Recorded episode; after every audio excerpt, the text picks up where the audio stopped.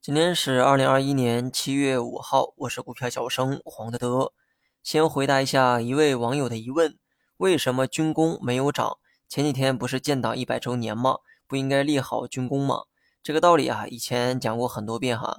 所有人都知道的利好不能算是利好，或者说这个利好啊，肯定会比人们预期的提早兑现。军工呢，不是没有涨，而是提前涨了。上一波上涨刚好涨到六月末。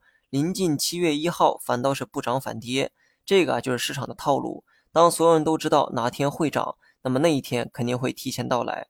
短期的军工呢，就按照止跌预期就好，走势啊会比较中性。那么再回头说一说这个白酒，龙头茅台、五粮液这两天很没有存在感。上周呢有过短暂的反弹，如今呢又回到了这个回调的路上，短线趋势一般，适当控制一下仓位。那么半导体啊就不说了哈，中午呢又讲了一遍。最近呢，不少行业的龙头啊，跌幅呢都比较大。比如说保险里的平安，家电中的格力和美的。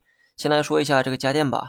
格力的大跌呢有多种原因：一是家电行业整体估值呢比较高，有待消化；二是格力自身的业绩啊并不算好，最近两年呢出现了一定程度的下滑。如果说格力的大跌情有可原，那么美的多少有一些委屈。美的集团呢利润一直保持着稳定的增长，与格力不同。即便是去年的疫情呢，也没能阻止业绩的步伐，但美的的股价今年呢却跌了不少。这个啊说明一个问题，至少美的的下跌啊，并不是业绩差造成的，而是外部的因素啊更大一些。美的呢今天又是大跌，这一跌市盈率啊就变成了十六倍。从历史表现来看，十六倍的估值呢并不算便宜，也绝不算贵。但配合上业绩做保障的前提下，你还怕它跌吗？短期趋势向下。我当然不建议那些短线客去玩，他们呢也玩不明白哈。但是你但凡会合理利用仓位的话，价格持续跌下来，难道不是捡便宜的机会吗？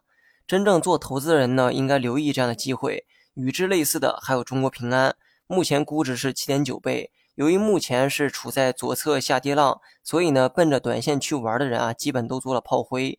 但我呢，希望你们看到的是长线的机会。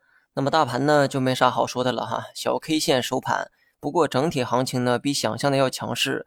科创板呢大涨百分之二点四五，机会呢还是留在了成长股上，但依旧要提防大盘周 K 线的趋势，阻力位大概在三五五五点附近。要想打破回调的预期呢，也可以持续反弹击穿这个位置的话，就有希望。但是在这之前呢，我不想太乐观的对待未来三周的行情。好了，以上全部内容，下期同一时间再见。Mm-hmm.